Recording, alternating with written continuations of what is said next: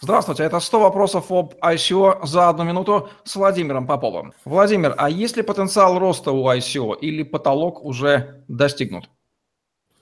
Это второй по популярности вопрос э, после того, того который говорит нам, сколько же токенов выпускать. Считаю, что это тоже вопрос бессмысленный. Почему?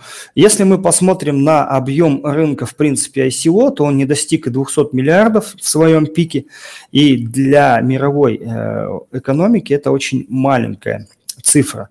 Это раз. Во-вторых, нужно понимать, что в рынок ICO еще по большому счету не зашли никакие инвесторы. Только сейчас сюда пробуют заходить инвесторы из Японии более-менее крупные.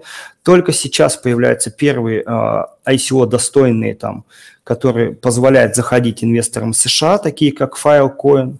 Только сейчас появляются непосредственно э, ICO, которые э, ну, скажем так, заточены на какой-то мировой глобальный уровень, да, и они собирают 100 э, миллионов плюс.